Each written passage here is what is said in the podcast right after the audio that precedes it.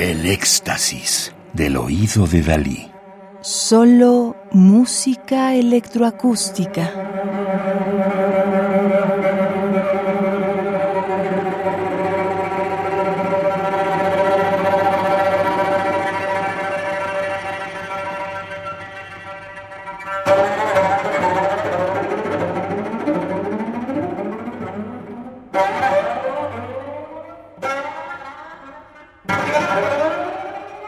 Estamos escuchando Pétalos de 1988 para violonchelo y electrónica, opcional, de Kaya Sariajo, 1952-2023, Finlandia, Francia, que compuso inmediatamente después de su cuarteto de cuerdas con electrónica, Ninfa.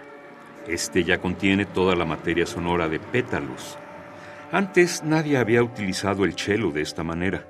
Ciertas técnicas extendidas habían sido utilizadas por los compositores espectralistas franceses Gérard Glissé y Tristan Muraille. Ellos influyeron a Sariajo en la exploración de la materia sonora. La progresiva metamorfosis de una forma de tocar a otra, que acentúan el aspecto orgánico del sonido, no había sido explorada con tanta profundidad antes. La electrónica, ad libitum, pues la pieza puede ser interpretada acústicamente, Modifica el sonido del cello en tiempo real. Amplificación, reverberación, armonización. No se añade ningún sonido externo, sintético o pregrabado al sonido del violonchelo. Aunque todos los parámetros sonoros ya están contenidos en la versión acústica, la electrónica permite profundizar aún más en la intensidad dramática de la obra.